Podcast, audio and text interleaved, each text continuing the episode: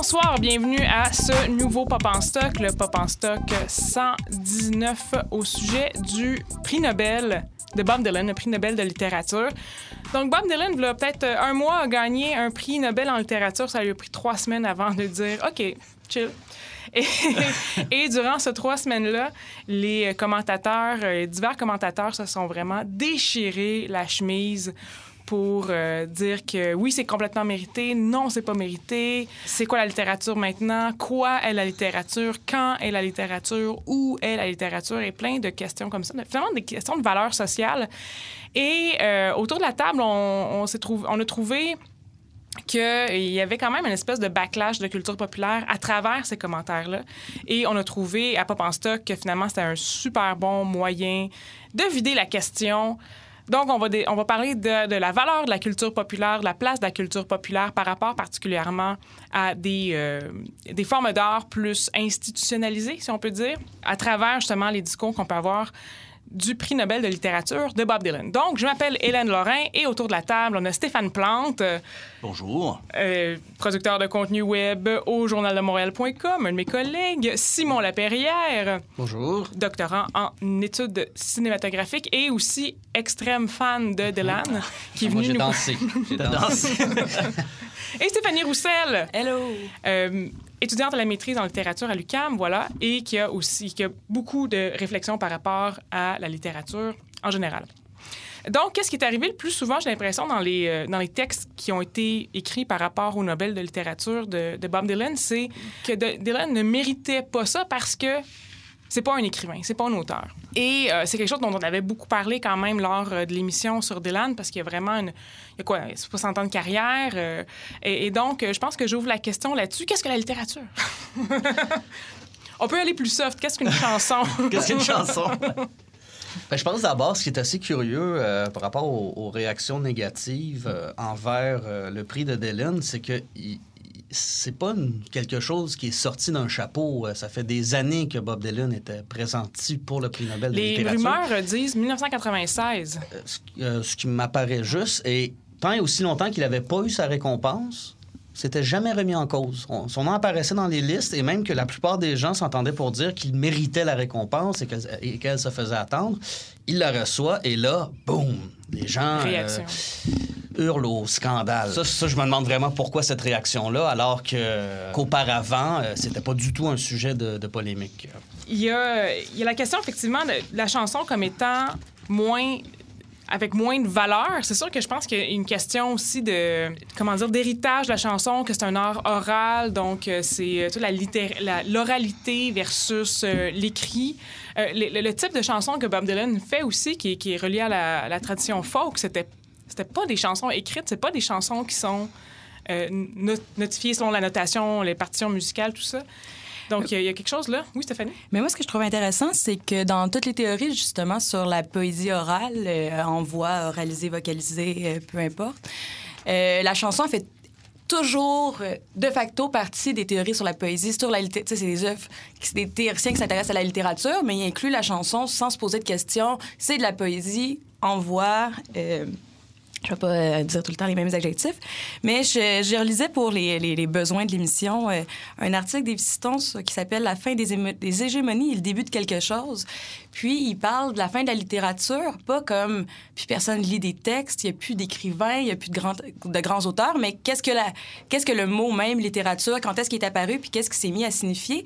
Puis par rapport à, au prix Nobel, je trouve que c'est un peu fou parce que je pense que c'est ça qui, choque, c'est que le prix Nobel, comme institution, euh, représente la littérature comme elle s'est développée à ses origines, c'est-à-dire comme un, dispositif euh, qui s'est constitué dans les identités nationales, avec une automatisation des discours euh, axés sur le savoir. Donc, la littérature devrait nous apprendre des choses, devrait, devrait être grande et profonde, avec euh, des figures qui sont apparues comme Balzac, Zola. Euh. Donc, lui, place, tu sais, puis dans son article, il dit qu'en fait, on devrait peut-être inventer un nouveau mot pour décrire qu'est-ce qui se passe, comme de garder la littérature pour les années 1800 à 2000. Donc, 1800, quand que cette acception-là de la littérature a pris, quand la littérature a pris ce sens-là particulier, donc plus juste écriture. Là.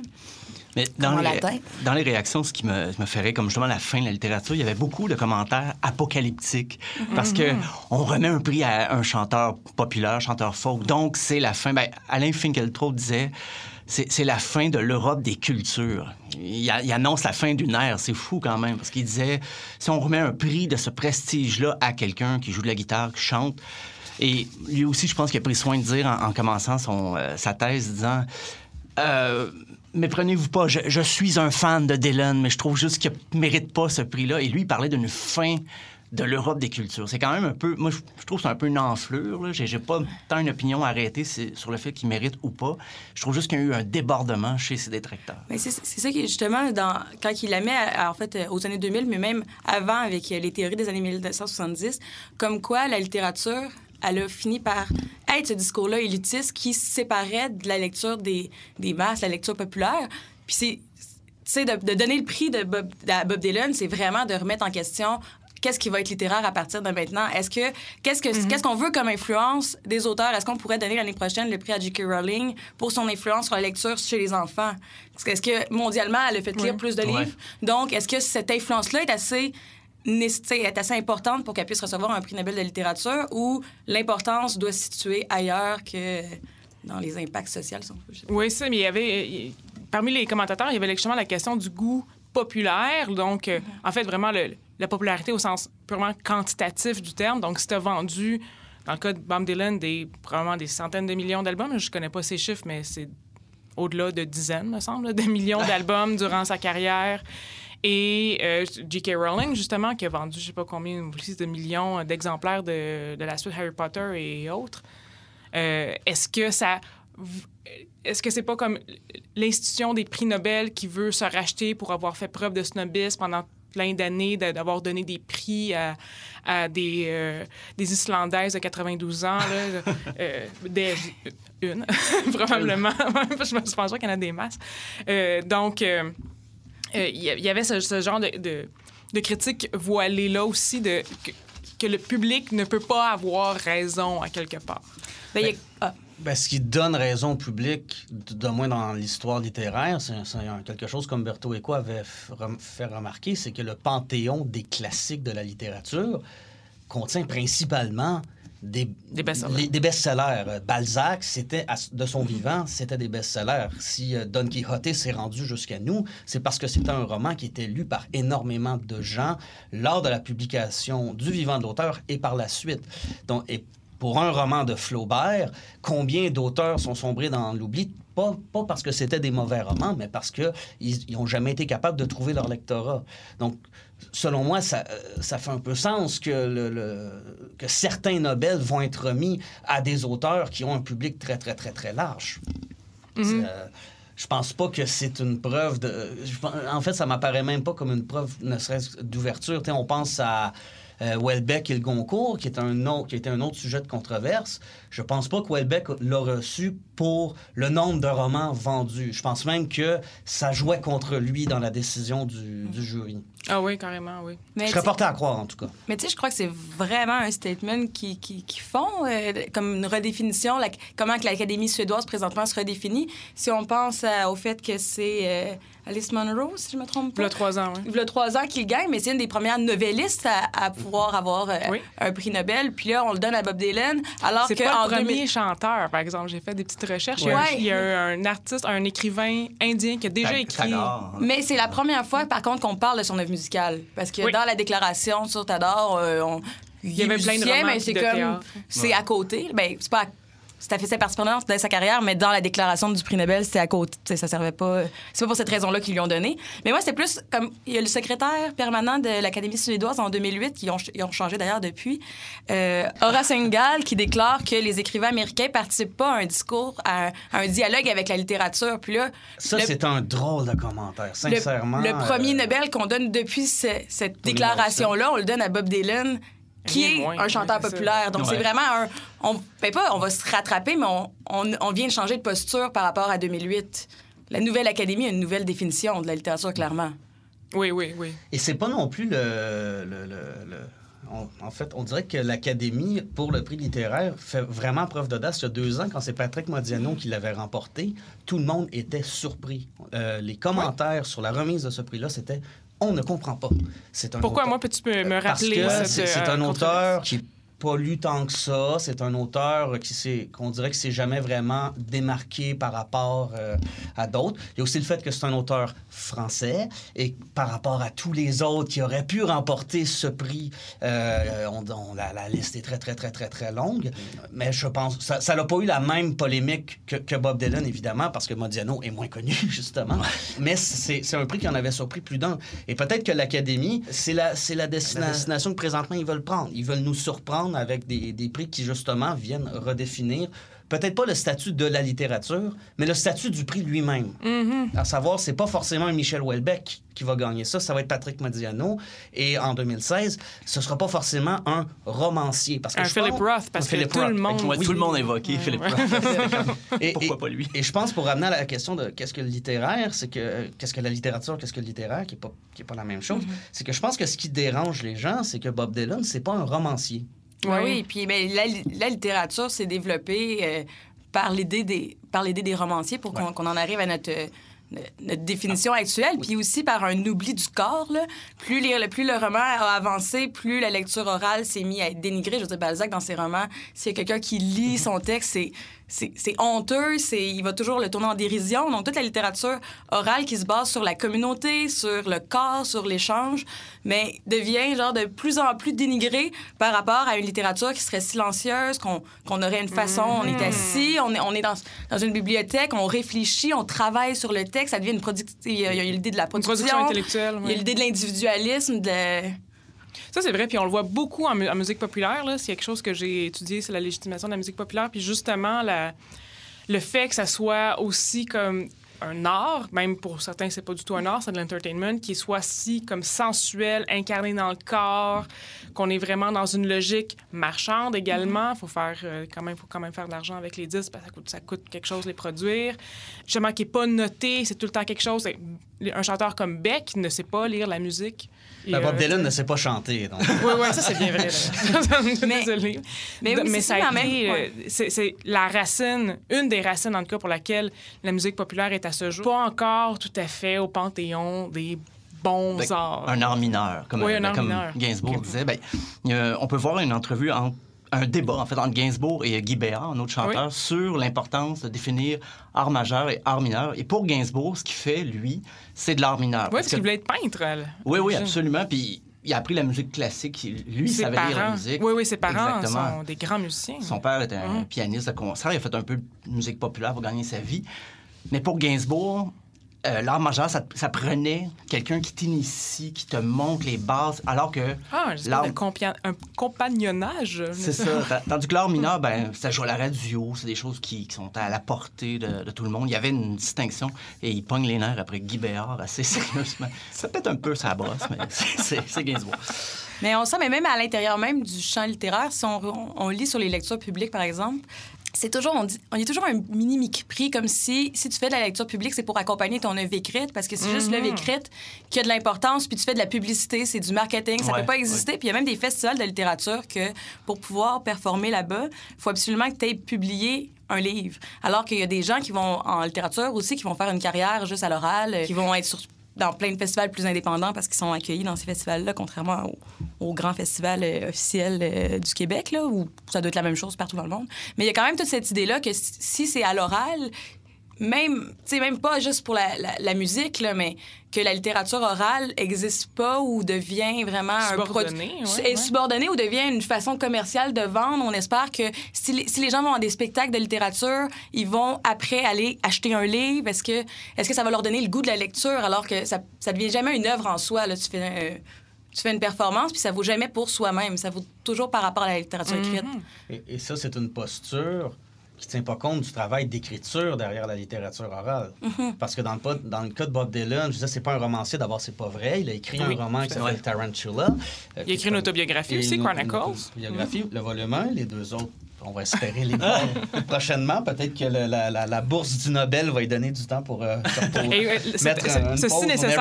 Tour et euh, pour écrire son livre, parce qu'il a besoin d'argent, Bob Dylan. Ouais. Euh, mais bon, euh, les, les- les- chansons que Dylan chante depuis des années sur scène, il, il- bon, il, il les improvise pas. Il y a un vrai travail d'écriture qui a été fait avant la mise en, avant qu'il monte sur scène pour, pour les chanter. Puis bon, Stéphanie, tu vas le savoir mieux que moi, mais quand, quand, quand tu fais une performance, il y a une, il y a une part d'éc- d'écriture qui, qui Ben, va oui, préparer. Aujourd'hui, c'est euh, rare les gens. Il y en a, il y en a, des, il y en a des gens performance, qui euh, font de l'improvisation qui sont très bons là-dedans, mais la plupart des performances, c'est des performances qui sont écrites que les gens que les gens pensent par contre pour la, la diffusion Pour le public, orale, là, oui. pour l'oralité. Mais même là, il y, a- il y a aussi un travail sur scène aussi, Mhm. qui est, euh, oui, qui est peut-être pas euh, de l'ordre de la littérature, mais il y a quand même un travail artistique qui se fait dans ce sens-là également. Mais je, reviens, je reprends la balle au bon par rapport à, cette dévaluation finalement du, travail oral. Puis ça me... Je, trouve ça tellement triste. Genre, je, suis tellement... ça- à quel point ça peut décourager des gens de prendre un crayon puis d'écrire puis de... euh, d'avoir cette... Ben, pas justement d'écrire, mais d'aller sur scène puis de, de- de chanter, justement. Parce que, parce que la littérature est. Comme si c'est ça, comme Ok, ça, tu sais, fallait avoir une espèce de, justement, un, un maître qui un nous maître, euh, enseigne. c'est euh, ça, c'est ça. euh, Yoda, là, qui nous dit, genre, ah oui, tu devrais écrire comme ça et tout ça. Donc, euh, alors que, tu sais, je bon, je pense que n'importe qui peut apprendre à écrire, justement. En tout cas, bon, c'est mon opinion personnelle, mais au-delà de ça, euh, Ça fait un peu penser au mépris qu'on peut avoir envers l'autopublication. oui, oui, De c'est vrai. dire, si tu te, si tu te publies toi-même, c'est qu'aucun éditeur voulait de, de ton travail, donc ça ne vaut rien. Et dans les faits, ben, Marcel Proust, au départ, il s'est autopublié. Ah ouais, puis je savais pas. Aux dernières nouvelles, la recherche euh, du temps perdu, c'est à la Pléiade. Mais je crois qu'il y a quand même une perspective historique sur le fait que la littérature, au départ, était orale, puis elle est devenue, avec le temps, silencieuse. Mais à travers l'histoire, les élites se sont emparées de la littérature silencieuse pour pouvoir l'étudier comme, justement, comme moment de savoir. Puis les personnes qui restaient à lire, à, à- à la vivre de façon orale, c'était les ouvriers, c'était les femmes, c'était les enfants. Oui, des Donc, cette ouais, idée-là des catégories d'infantilisation sociales, euh. de, de- des catégories. ça, c'est- la, la littérature, c'est devenu un marqueur social entre les gens qui sont capables de la maîtriser, qui sont capables de la lire, puis les gens qui sont... réfléchir. D'y Mhm. réfléchir, puis les gens qui sont soumis à devoir se faire partager euh, par quelqu'un d'autre parce qu'ils comprennent pas réellement, ils sont pas capables d'avoir un accès direct au texte. Donc, je pense qu'il y a toute cette idée-là de comme, historiquement, on a voulu tellement mettre de l'avant une littérature qui est soutenue par une élite. Puis là, une élite qui est l'Académie suédoise nous dit, ben, peut-être que les choses peuvent changer. une élite instruite, une élite ne serait-ce qui sait lire. Mm-hmm. Euh, mais c'est c'est vrai par rapport au départ de la littérature qui était orale. Je veux dire, l'auteur qu'on a le plus cité pour défendre Bob Dylan, c'est. C'est... Euh, D'abord, d'un, d'abord, Homère, on ne sait même pas s'il existait. oui, oui. mais euh, bon, mais le, le texte, l'Iliade, l'Odyssée, on le sait, c'était des, c'était des, des chants. Puis par, par la suite, on peut remonter à. Ouais, puis en plus, dans l'Antiquité, la, la voix était c'était une valeur sociale justement reconnue. Là, c'est les, souvent, c'était les esclaves qui, qui étaient capables de décoder pour pouvoir lire à voix haute. Puis les gens, ils voulaient écouter. Là, le but, c'est- c'était ça qui était glorieux. Puis on l'utilise pour comme contre-argument Ouais. contre quelqu'un qui fait la même chose. Ça peut. euh, Mais on, on pourrait par contre regretter qu'on ait, on a ensuite con- euh, condamné, cantonné l'Iliade et l'Odyssée au texte. Euh, on ne fait pas de, de- de- de lecture orale de, l'Odyssée. Je me souviens d'un un de mes profs de littérature à l'Université de Montréal, il nous disait, si vous voulez vraiment saisir toute l'ampleur du texte homérien, lisez-le à voix haute. Et ça fait toute une différence. Là, on sent tout l'aspect, la dimension épique du voyage d'Ulysse. C'est vraiment une expérience euh, intéressante. Et je pense que c'est la même chose. euh, euh, on peut acheter en librairie là un, un recueil des, des chansons de Bob Dylan et on peut le lire comme on lirait un, comme on lirait un poème. Et bon, j'imagine qu'on va aborder la, la poésie euh, prochainement dans notre euh, conversation. Mais ça ça n'a pas du tout le même impact que si on écoute un enregistrement ou si on se plaît à chanter la chanson par nous-mêmes. Oui. Puis là, justement, ça, ça apporte. Ben, parlons-en tout de suite. La poésie, euh, je sais que, comme plusieurs d'entre nous, des, des anciens élèves, on a eu un module, à tout le moins, euh, chanson durant le secondaire ou durant le cégep. Puis moi, je sais que pour ma part, ça a été un, un ouvreur de conscience euh, énorme, là, que j'ai j'ai pu m'apercevoir qu'il y avait des grands textes à travers, à travers des chansons, justement, à travers la musique populaire. Puis, euh, J'ai trouvé vraiment ça drôle pour deux raisons. là. Mais il y a plein de monde qui citait Barthes pour dire euh, Ah, la littérature, euh, c'est ce qui est enseigné par l'institution, ce qui fait partie de l'institution. Un, c'est comme si l'institution c'était monolithique, puis ça pouvait jamais changer. Non, puis la littérature, donc, ne pouvait jamais changer. C'était l'institution du passé. Mais aussi, ça en fait déjà partie. J'étais comme Est-ce qu'ils ont déjà. Est-ce qu'ils ont vu récemment un, un plan de cours, là, Oui, depuis le vrai. primaire? Là, On enseigne la poésie à travers la, à travers la musique. Moi, j'ai- tout mon parcours scolaire, euh, j'ai vu des chansons, euh, Léo Ferré. euh, Puis, et, et un, un- pardon. Un, vas-y.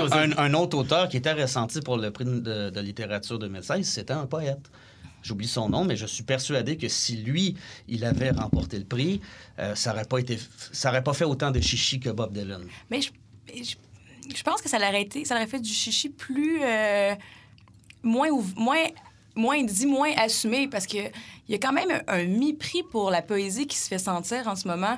Par exemple, Patrick Sénécal dans euh, dans le Devoir disait que c'était une honte pour les écrivains puis synonyme les romanciers comme si Oh, comme Ah ouais. si Ouais, ouais. on ne pouvait qu'écrire des romans. d'écrire euh, des romans. Puis il y a quand même ce discours-là que un roman, ça serait plus long, ça serait plus difficile, ça serait plus... Ça serait... Tu sais, la poésie, ça fait plus une œuvre de jeunesse, c'est facile, tu peux écrire ça sur le coin d'une table, c'est court, il n'y a pas beaucoup de mots. Comme si la littérature se calculait Ouais, en épaisseur de page. Il devrait relire Dante. Je dis ça comme Notamment, ça.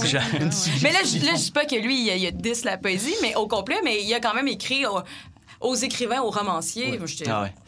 Mais par rapport à la poésie, euh, une des critiques qui a été formulée, c'est que ce que faisait Dylan, c'est une poésie chantée. Donc, c'est pas ce que la poésie moderne est devenue. C'est Oui, la poésie qui a plus de, de structure, qui est plus versifiée, qui est, qui est plus rimée non plus. Puis Bob Dylan en a parlé de ça que c'est effectivement quand tu écris une chanson, c'est pas la même chose que quand tu écris de la poésie en vers libre ou euh, complètement dans des formes plus éclatées. Et ça, ça a été reproché, comme quoi il faisait pas de la poésie moderne. Mais euh, reste à savoir si, si un poète moderne avait eu le- la, la mention, peut-être qu'il y aurait aussi un tollé, euh, mais quoi qu'il aurait été sûrement moins connu que Bob Dylan. Que Mais, c'est de hein. toute façon, c'est un, un jugement culturel. là. Il y a des, Oh, il y a oui, des pays qui fait. font encore des. Je veux dire, la- les règles de la poésie n'ont jamais ont pas été les mêmes pour toutes les cultures. Non, c'est ça, effectivement. Donc, nous, effectivement, on est plus, même s'il y a encore du monde qui, qui peuvent faire des rimes ou peu importe, mais on est plus passé sur le côté du vers libre, mais cette poésie-là est quand même. Il y a quand même l'idée du rythme. Là. Il n'y a jamais, il y a pas de poète oui. qui écrive sans penser au rythme, rythme. sans penser. Je veux dire, la versification sert ça aussi. Donc, c'est un peu, oui, je- c'est vrai, ils ont dit comme, ah, euh, ces mots peuvent juste être avec la musique, comme Ouais. si Puis il y avait aussi des. des, euh, on a retracé des mots d'anciens critiques extrêmement influents, John Christgau puis Helen Willis, qui ont dit, même en tant que poète rock, c'est un. C'est bizarre de dire poète rock, je, me sens comme Lucien Francaire. C'est- un très. C'est pas, pas, pas un pas bon parce que c'est reconnu comme un, excellent parolier, mais comme poésie, c'est ça, c'est quelque chose qui se tient pas, puis on a de la misère quand on, comme, quand on lit pas avec, euh, avec la musique derrière, c'est euh, c'est moyen du Bob Dylan. C'est ça, je pense dans le Vice ou dans le Pitchfork qui disait, même des, des grands critiques rock ont dit que Bob Dylan a pas l'espèce d'ampleur litté- littéraire euh, qui pourrait, qui, tu sais, Ouais. qui, qui- qui- mais moi Mais je c'est qui qui décide de ça? Ben ouais. C'est ça, mais on en- peut en- parler. En Nobel, réponse à ça, je dirais, n'en demeure pas moins que c'est un des artistes les plus cités du 20e siècle. Donc, c'est peut-être pas un grand Oui. poème, mais il a eu un impact et une influence sur tellement d'autres artistes euh, dans tous les domaines par la suite. Puis il s'inscrit dans le courant de la Beat Generation, dans plein Oh, de... Oui, ça, il y a- il y a- une appartenance littéraire, mais il y a aussi, c'est ça, c'est comme des, des, des baby boomers qui se donnent des prix entre eux. Ben ça, Irvin Welsh, c'est ce qu'il disait. C'était des euh, les, le- les jurés là, de, euh, des, des prix Nobel, c'était des vieux, attends, des vieux hippies oui. baragouinants Oui, ça, c'est drôle. à la prostate rance, un truc du- comme ça là, dans son euh, commentaire sur Twitter. Il n'a pas développé tellement plus, là, mais je pense Ouais. que Quand on regarde la composition euh, des comités des Nobel ou comment ça fonctionne, c'est sûr qu'on dirait qu'il y a une espèce d'autocongratulation, puis une espèce de, encore une fois, de mise au piédestal là, de, de, de la culture des années 60 et euh, donc la culture qui a formé beaucoup cette génération-là. Mais au-delà au-delà de ça, je veux dire, exactement comme Simon disait, Bob Dylan a influencé tellement de champs artistiques euh, depuis une soixantaine d'années que ça devient difficile. C'est vraiment ça, c'est vraiment un pilier. Euh, D'ailleurs, on peut parler un peu des, des- des prix Nobel. Je, je me suis un peu renseignée, puis euh, comment ça fonctionne? C'est quand même tu sais, un, un comité fermé qui décide, comme sur 3000 nominations, qui décide euh, qui va gagner des prix. Ça me semble, mais quand on, quand on déconstruit des prix, ça semble vraiment prouver à quel point c'est un peu absurde. Et comme on peut donner ça, il y aurait tellement de personnes méritantes que une seule personne gagne, ça devient un peu. euh, sais, un peu absurde Mais finalement. c'est subjectif. Oui, Euh, j'ai j'ai vu euh, récemment au cinéma des Maiden, le nouveau film de Park Chan-wook, et selon moi, c'est un non-sens qu'il ne figurait pas au palmarès pour la Palme d'Or cette année. C'est un non-sens. Mais le jury, présidé par George Miller, cette année a décidé que non, Park Chan-wook ne méritait pas de prix. Probablement que si ça avait été quelqu'un d'autre euh, dans le jury, il en aurait été autrement. C'est sûr que tout le monde a des sensibilités différentes pour apprécier certains éléments au détriment d'autres. Ben, c'est comme euh, quand Michael Moore a remporté la, la palme à Cannes, tout le monde disait ben, c'est un geste politique parce qu'il y avait euh, Quentin Tar- Tarantino qui était sur le jury. euh, tout le monde a dit ça c'est politique, on veut envoyer un message à Bush. C'est pas tant pour les qualités esthétiques du film comme le message politique qui renvoie. Oui. Ce que Tarantino ensuite a démenti en disant ce n'est pas un prix politique, Ouais. euh, ce, qui est, ce qui est très, très, très curieux parce que s'il y a bien un film qui n'est pas cinématographique Ouais. en termes d'esthétique, c'est bien le cinéma de, de Michael, Michael Moore. Fahrenheit 9-11.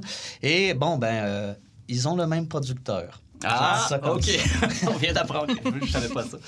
Mais il y a plein de prix comme ça. Il y a plein de, de- de grandes distinctions sociales, les prix Nobel, les palmes euh, d'or, les, euh, Les bien sûr les Oscars. Les Grammys. Ça, c'est un peu américano-centriste. Mais dans, dans le monde, euh, les Nobel, c'est la- une des particularités, c'est que c'est pas seulement la littérature. Ou, ça, il y a des champs scientifiques qui sont euh, Ouais.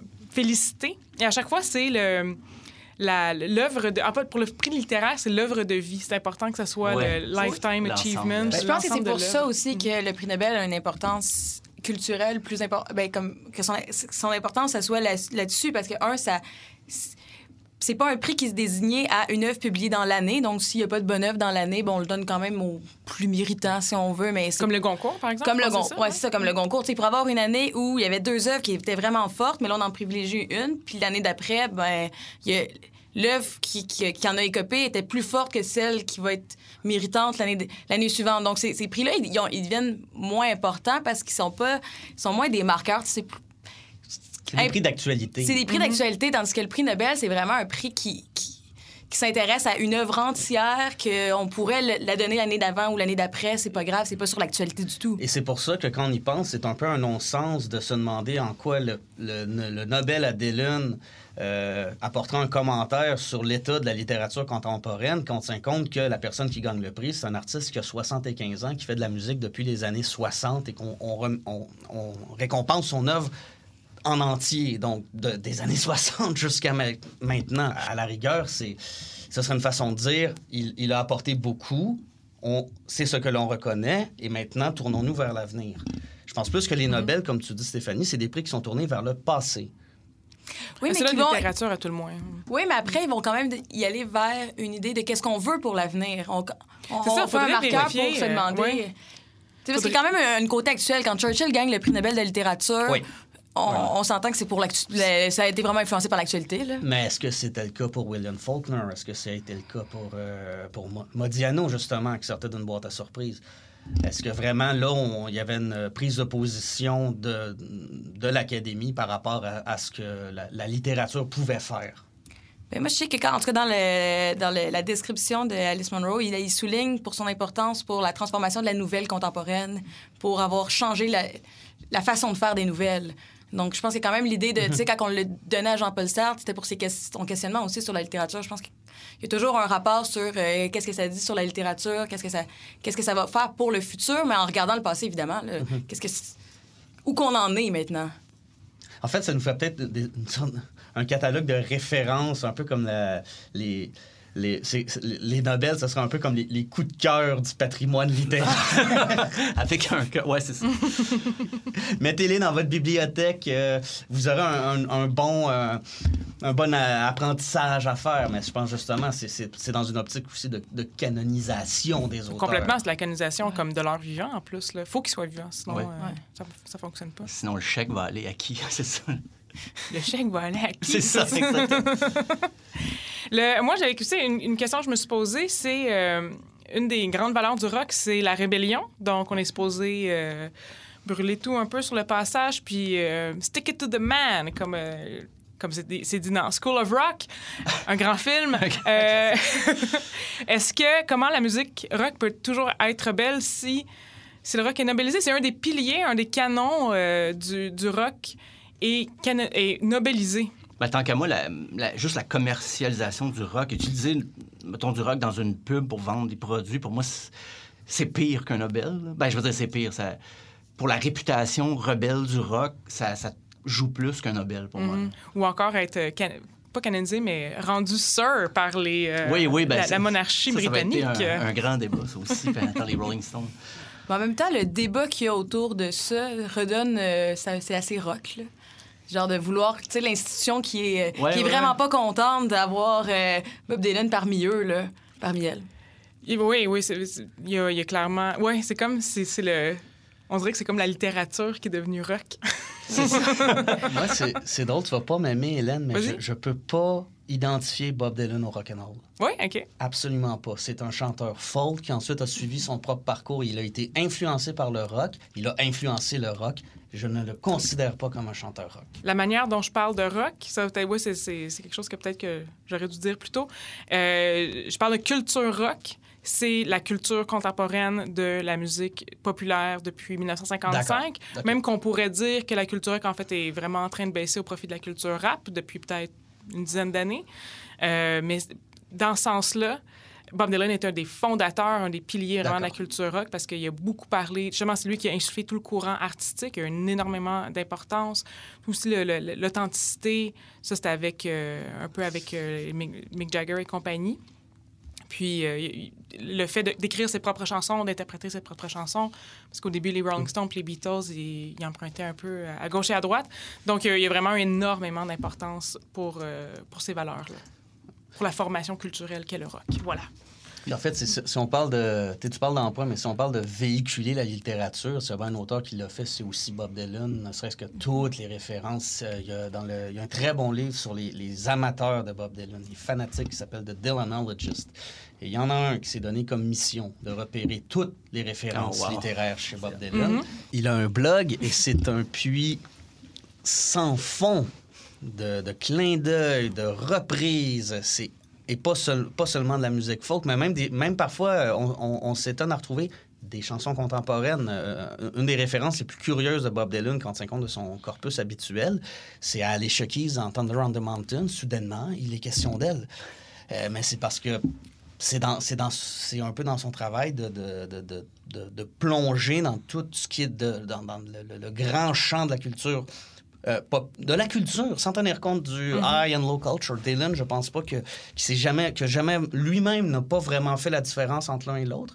Et c'est ça qui en fait un auteur à, à l'œuvre immensément riche, qui, selon moi, mérite, mérite récompense. Et il en a déjà eu plusieurs avant oui, le, dans le le Nobel. euh, oui, rien de moins.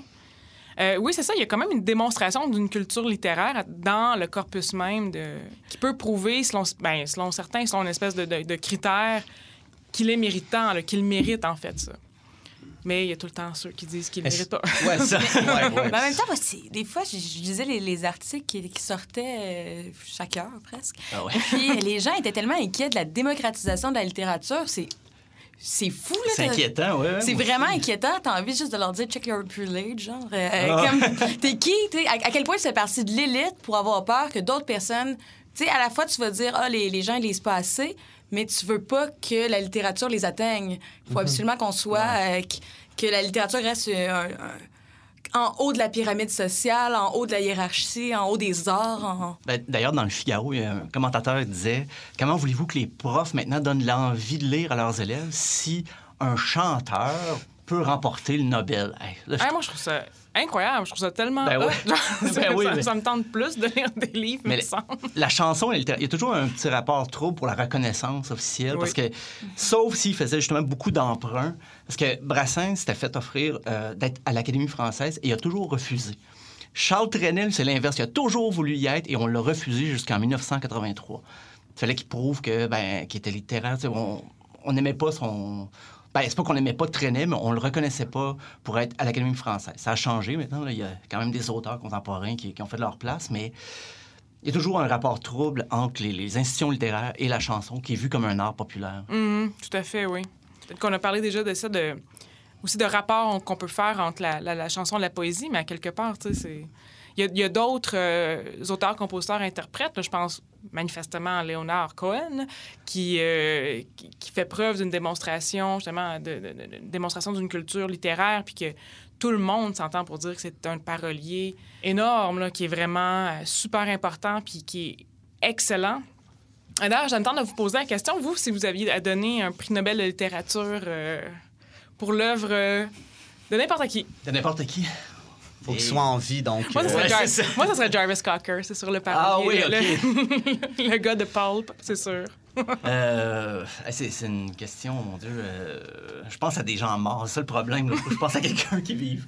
Ah, alors, ne, ne nous euh, baderons pas avec euh, la, la mortalité euh, terrestre. Hubert Aquin aurait dû l'avoir, Ah. même s'il n'était pas, pas reconnu mondialement, Mhm. mais son œuvre, là, je trouve qu'il il avait le profil. Je lisais un peu certains auteurs, que, ben, des biographies ou des références littéraires sur certains auteurs qui l'ont eu. Puis je trouve que Hubert Aquin aurait eu l'espèce de corpus qui aurait convenu tellement à- au Nobel. là. Enfin, Effectivement. En plus, il a quand même travaillé les formes, Oui, euh, l'idée du baroque, planète en bas de page, euh, puis plein de. ah, il a de- éclaté les formes, mais c'est ça. Je parle tout. Il est trop tard. Mais en même temps, je pense que la différence, c'est que la, la littérature québécoise s'inscrit pas dans la Ouais. littérature universelle parce que personne d'autre la lit.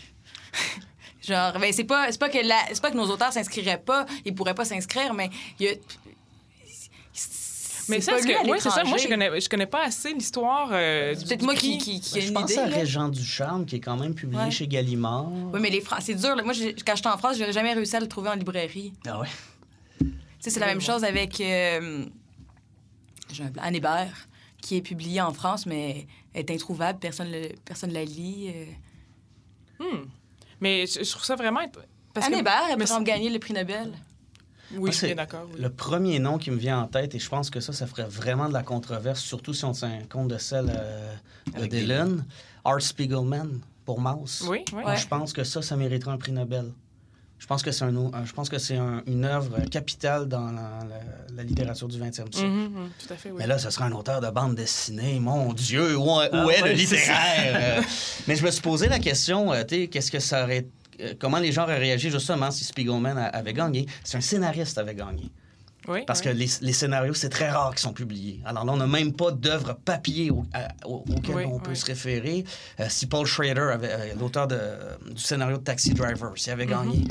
le Nobel, ah, pourquoi pas? Mais là, je pense qu'on aurait une vraie controverse. Mais je Ben, crois, qu'on on a va- une- je crois que on a peut-être une- qu'un jour, euh, on ne sait pas que- c'est quoi les prix qui s'en viennent, mais effectivement, s'ils sont partis, s'ils s'ils veulent vraiment faire un discours sur la littérature, il va falloir qu'ils qu'ils s'en arrêtent pas à la chanson puis qu'ils Oui, c'est ça. Est-ce des que la- questions ailleurs? la- la- une des questions qui se pose aussi, euh, c'est au lendemain, dans, dans les lendemains de cette, vic- ben, de- de cette victoire, de cette, je, je suis Moi, glorieuse. C'est tous ceux qui ont peur que Taylor Swift éventuellement gagne oui, le Nobel. Ça, c'est hilarant. Moi, j'ai lu Justin Timberlake. Les gens disaient Ah, ben là, il- c'est comme euh, le, le sophisme de la pente ascendante. Oui, oui, là. Euh, si lui il l'emporte, et là, en trois noms, on était déjà rendu à Justin Timberlake. Voyons donc. Ouais. Pour revenir à la, discussion des, prix Nobel euh, par rapport aux cultures nationales, s'il y, a- justement une institution qui me semble faire fi, ben, qui est très ouverte en fait aux cultures nationales, c'est bien justement les, prix Nobel qui ont justement en 1913 donné un prix Nobel à un Indien, justement ce, musicien dont on a parlé un peu plus tôt, euh, musicien en fait qui, écrit beaucoup d'autres choses. Et euh, je me demande pourquoi pas un auteur québécois. Mais en même, Ce serait- ce serait- en, en même temps, oui, ils sont ouverts, mais ils sont pas si ouverts que ça. là. si tu regardes la proportion euh, pays européen versus euh, pays du reste du monde, Oui. La majorité, euh, europécentriste. sont assez- ouais. Oui. puis la Suède est surreprésentée. Oui. Je n'étais pas au courant de ça, c'est déjà très intéressant. Quel- Quelqu'un soulevait qu'il y avait très peu d'Africains même qui avaient eu le prix. Puis Oui, il y, a- ça- y en a. Quatre? Ouais. En bas, ça se compte sur, euh, sur une main, ouais. Puis la première, la pr- première Canadienne, on a une seule Canadienne. euh, Alice Munro? ouais. Mais d'ailleurs, c'est une Suédoise. La première femme à gagner le prix Nobel, c'est une Suédoise. On a déjà parlé de la C'est Suède une- dans le Elle est. Coïncidence! Mais c'est quand même tôt qu'ils donnent le premier prix Nobel à une femme, je pense en 1909. Oh! Ou 1913. Ah, non, pas même. 1913, 1909, je pense. Est-ce que c'était de l'écriture de l'intime? Parce que les femmes, c'est tout le temps l'écriture de l'intime. Ah. Ouais, la- non, la- je fais des blagues, Stéphanie. L'Amérique du Sud avait été, euh, je pense, aussi qui est mal représenté. On a, on a pleuré le fait que Borges n'a jamais obtenu le Nobel et à quel point c'était impensable de se dire que euh, l'auteur de la bibliothèque de Babel n'a pas été récompensé, mais l'auteur de Like a Rolling Stone, qui est un adepte de Borges en passant, il le cite dans, dans quelques chansons, le soit.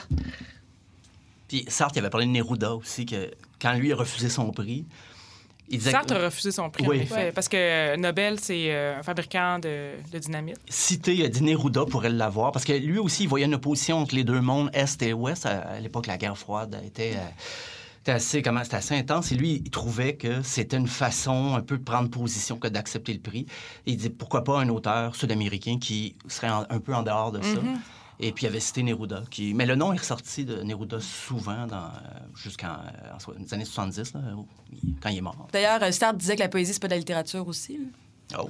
Ses plus grandes écritures sur la littérature, c'est que la littérature, ça, doit- ça doit parler d'actualité, puis ça doit pas... On ne devrait pas lire... Genre, il, a, il a raté, euh, il a raté sa shot, mais qu'on devrait pas lire des auteurs du passé, qu'on devrait lire des auteurs du présent, que ça soit politique. La- moi, j'ai lu aussi dans les recherches qu'on a, qu'on a faites pour l'émission que le, le- finalement, c'est le premier prix Nobel de littérature depuis 1996, depuis Toni Morrison. Donc, euh, de- depuis ce temps-là, je pense que l'Europe a, a gagné beaucoup. euh. Ça, ça m'avait surpris que ça soit. Euh, que ça faisait aussi longtemps que ça, que, finalement, que les États-Unis n'avaient pas euh, Mais été représentés pour les prix En même temps, avec ce que je disais tout à l'heure sur la déclaration... euh, De l'ancien secrétaire. Ouais. Puis c'est- c'est- puis que la littérature américaine serait trop populaire, serait trop vulgaire. Donc, c'est. Ils ont, ils ont décidé vraiment de changer d'horizon. Oui. Ce serait très intéressant durant les prochaines années de voir euh, où ils s'en vont avec ça. Pensez-vous que c'est un peu dans une optique de ramasser les pots cassés, de dire euh, on s'excuse d'avoir été aussi hermétique, euh, non, nous sommes ouverts d'esprit. euh, Oui, c'est ça. Il y avait une espèce de rattrapage de snobisme là, qui, avait, qui a été euh, noté par certains. Moi, je connais pas assez les, les euh, tenants et aboutissants des, euh, du comité de, de Nobel puis l'histoire des prix Nobel pour. euh, Mais je pense que le comité a changé. là, leur sensi- En changeant de personne, les sensibilités ont changé, les... leur intérêt, leur vision. J'imagine que Que oui, que ça doit être. ça doit se.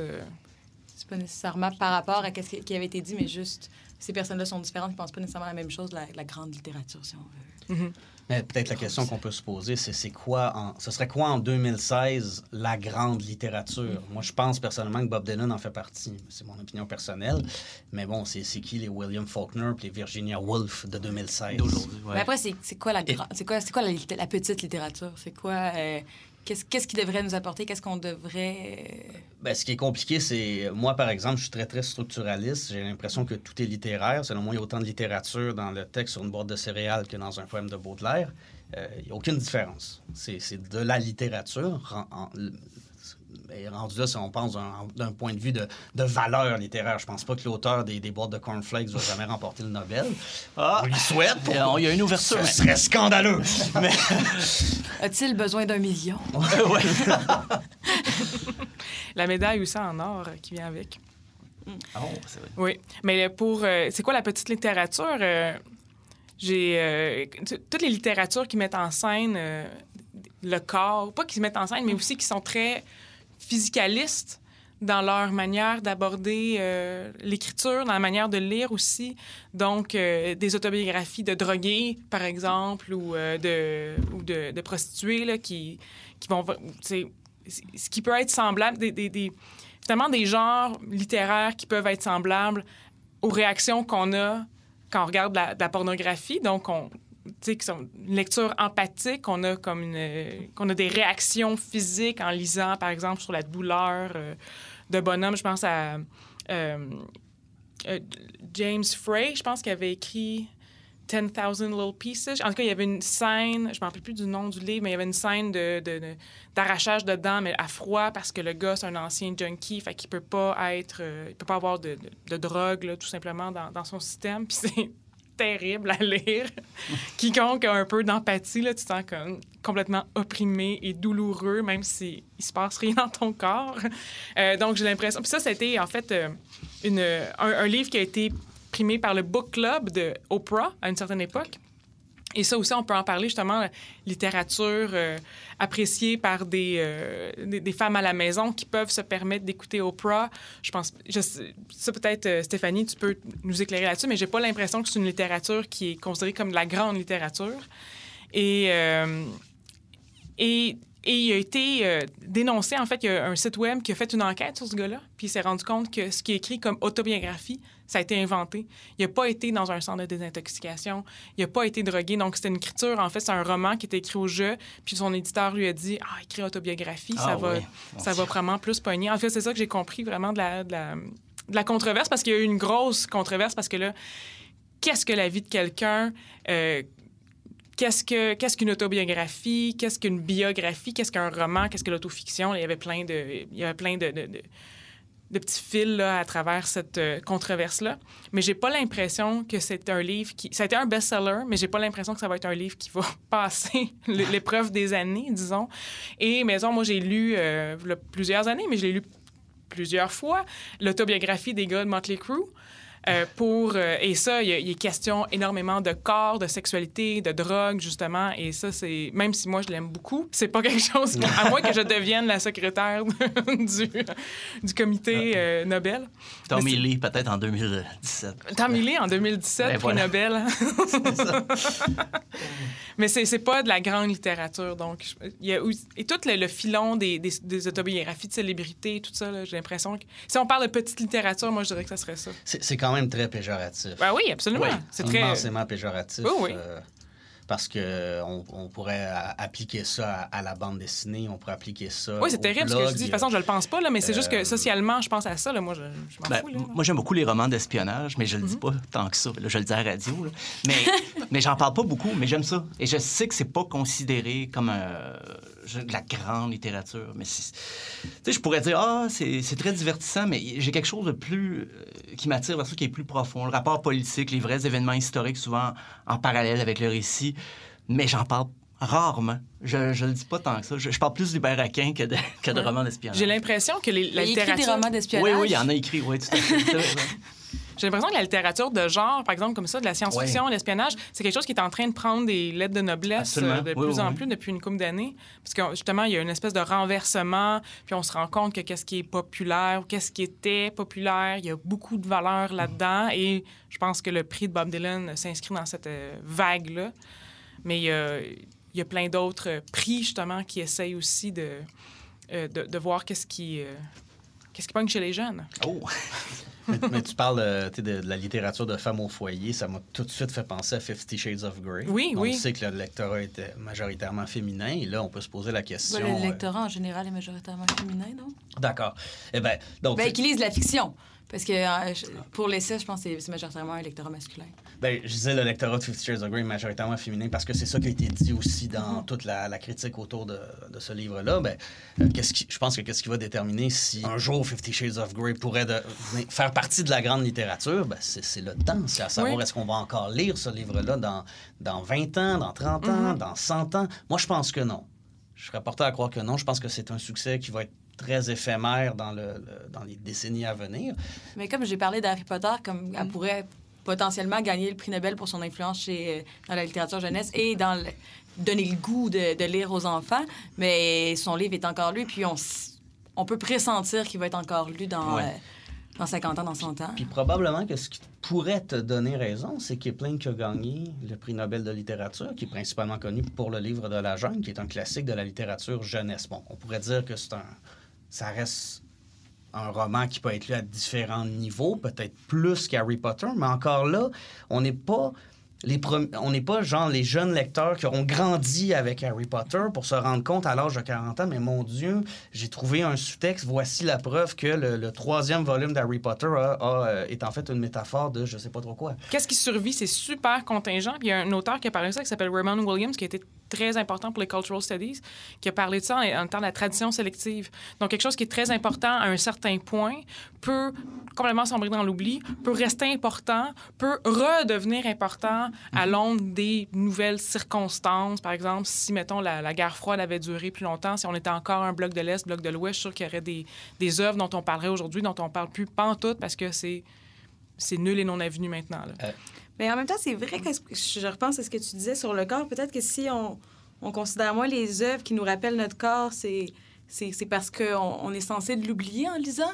L'attention soutenue, euh, c'est une attention qui oublie, ben, même si tout ton corps travaille, mais qui oublie son environnement, qui oublie son, qui oublie vraiment Ouais, la- son la corps pour se, se concentrer.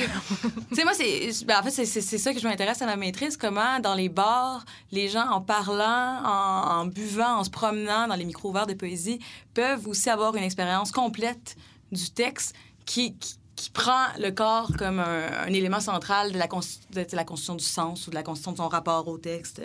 C'est ça, mais tu- quand même, c'est quand même un- En, en étudiant ça, tu, tu te mets en faux par rapport à la tradition avec un grand T littéraire qui, c'est ça, tu dois oublier ton corps, la, la littérature Ouais. doit sublimer ce qui se passe dans ton bedon, blablabla. Donc, euh, Ça doit être à un niveau intellectuel Ouais, qui, est, qui est de l'intellectualisme pur. Alors Ouais. que ça se produit pas quand on lit. Peu importe comment on lit, on, on, on s'oublie jamais soi-même. Puis on la lit en buvant un café, on lit en, en entendant En les, de- voitures se promener. En essayant de tasser le chat qui veut tout le temps aller sur... En fait, c'est c'est intéressant qu'on évoque ça. C'est Parce... comme si c'était une maîtrise de soi, comme on, Ouais. s'auto-flagelle Mhm. en essayant de se dire ah, Je suis pas assez concentré, mon Dieu, il faudrait que je me concentre plus, je, je comprends pas assez bien le texte, je, rem- je remplis pas les critères. Et ce qui, ce qui est intéressant, c'est que on a beaucoup parlé d'écriture, mais là, on parle de, de- de- on dirait, le, le versant oublié de la littérature, qui est la lecture. Mhm. Comme ça, on, on- on oubliait que, tu l'œuvre de Dylan, si on l'écoute à quelque part, on la lit en même temps. Donc, on pourrait dire que est littéraire ce qui se lit. Et la lecture étant très, très, très, très large. Peut-être plus- encore plus que l'écriture. Mhm. Mhm. C'est une bonne question, ça. Ben oui, mais c'est, vraiment le. Dans, dans, dans mes recherches, on, on a toujours une bonne façon de recevoir un texte. Puis là, c'est ça qui. C'est pas laquelle. Moi, je. Quand que c'est la, la polémique est arrivée, je m'en fous un peu. euh, je m'en fous un peu de Bob Dylan dans vie. Je m'en fous un peu de ses textes. Je vais pas aller lire. Je n'ai pas pas envie d'aller lire ses chansons pour me demander ah c'est de la littérature ou c'est pas de la littérature. Mais qu'est-ce qui m'a frappé, c'est que en tant que lecteur, si on écoute Bob Dylan, on n'adopte pas la bonne façon de recevoir un texte. Donc, ça peut pas être de la littérature parce que tu peux pas la consommer de la bonne façon. Tu sais, il y a cette- Mhm. y a ce- vraiment ce rapport-là que toutes les théories, euh, justement, st- structuralistes ont quand même l'idée de, de, de vouloir de produire un sens qui serait, abs- pas absolu, mais de vouloir faire de la production. Que ça, que ça soit productif puis que ça soit pas émotif. On essaie tout le temps d'enlever les émotions, Ouais. d'enlever, euh, d'enlever le corps, d'enlever tout ce rapport-là au texte comme si ça pouvait pas en faire partie, comme si la lecture avait une seule façon d'être faite, d'être optimum. Oui, c'est vrai. Puis comme, mettons, une lecture qui est très... euh, au-delà, d'être- au-delà du corps, très émotive, là, euh, c'est quelque chose que... Mettons, Twilight aussi, des... des c'est, pas considéré comme la grande... À tout le moins, de manière très euh, ponctuelle, c'est pas considéré comme la grande littérature. Peut-être qu'éventuellement, c'est ça, avec plein de mécanismes sociaux, ça, je ça rappelle peut que le devenir, là. Balzac, de son vivant, euh, c'était considéré comme de la littérature de masse. Il recevait de très mauvaises critiques. Je me souviens même lire un gros dossier sur la réception critique de Balzac de son vivant. Il y en avait un, ça c'est très drôle. Il méprisait le fait que Balzac ramenait des personnages d'un roman à un autre. Quelle horreur! Et Alors aujourd'hui, c'est ça qui, c'est ça qu'on trouve génial Ouais, dans on son œuvre. Ouais, ouais, ouais. L'intertextualité, non, c'est ça. Mais je me souviens, euh, Eugène, ben, je me souviens, j'étais pas là au 19e siècle, mais Eugène Sue, ouais. Eugène Sue, Les Mystères de Paris, c'était un grand succès. Et C'est le hit! C'est le- c'est l'exemple qu'on donne, comme quoi ça n'a pas tant passé à postérité, euh, parce que c'était populaire, c'était un feuilleton, il y avait une partie chaque euh, semaine dans le, dans le journal. Mais con- contrairement à Balzac, ça n'a pas marqué le temps. Euh, moi, j'ai connu ça, c'est Jack Kerouac qui en parle dans un roman. C'est la première fois que j'entendais parler de Jeanne Sue. Après ça, en cherchant un peu, j'ai vu que lui, il avait, eu, il avait eu du succès de son vivant, mais après ça, Oui, ça, c'est un exemple. En fait, oui, il, de- il est devenu comme l'exemple canon de quelque chose qui pogne à une certaine époque puis qui ne survit pas, justement, qu'il n'y a pas de tradition sélective là, de... qui, le, qui le suit. Et là, tu sais, on, on- on- joue un peu le jeu grande littérature, petite littérature, mais il y a quand même des auteurs qui se situent dans des zones très grises. Je pense par exemple à. Stephen King. Oui, oui. Est-ce que Stephen King pourrait remporter le Nobel? Est-ce qu'il pourrait, ou du moins, être dans la liste des pressentis? Euh, et moi, c'est quelque chose qui m'a surpris. que c'est un auteur qu'on va lire longtemps après C'est quelque chose qui m'a surpris quand j'ai commencé à fréquenter plus les cercles littéraires, c'est à quel point Stephen King comme Samuel Archibald, tu sais, il y a vraiment des grosses têtes littéraires en ce moment au Québec qui triment dessus. Puis moi, ça m'a tout le temps semblé de la littérature de pharmacie de Jean Coutu. Puis j'ai comme vraiment fait Ben- ah, ah oui, ah, OK.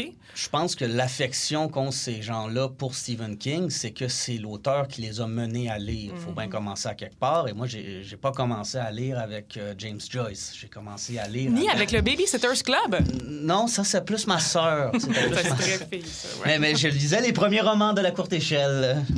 Euh, mais quand je me suis vraiment intéressé à un romancier, euh, donc je voulais lire plus qu'une histoire, euh, Stephen King a été le premier auteur que j'ai reconnu comme tel. Et je considère que c'est important dans le parcours d'un lecteur, ça, et je, ne suis pas le seul. Donc, si on voulait récompenser un auteur qui, qui, a, qui a mené plusieurs personnes à lire, ben dans ce cas-là, Stephen King ferait sens. On va terminer là-dessus. Euh, donc, je vous rappelle, euh, auditeurs, que vous pouvez toujours nous ajouter euh, sur votre application d'écoute de podcast et nous donner une bonne note parce que c'est comme ça qu'on est comme partagé puis que le monde savent qu'on est bon. ça, c'est vraiment hot pour Pop en Stock. Et aussi, vous pouvez aller donner à notre Patreon pour qu'on paye un. Un artiste à chaque mois pour nous faire euh, soit une bannière, une banderole, un casse-tête, euh, un, un macaron, un aimant pour votre frigo, etc. Donc, euh, vous pouvez aller consulter notre page Facebook et aller suivre le lien pour notre Patreon. Je vous souhaite une bonne soirée. Je m'appelle Hélène Lorrain.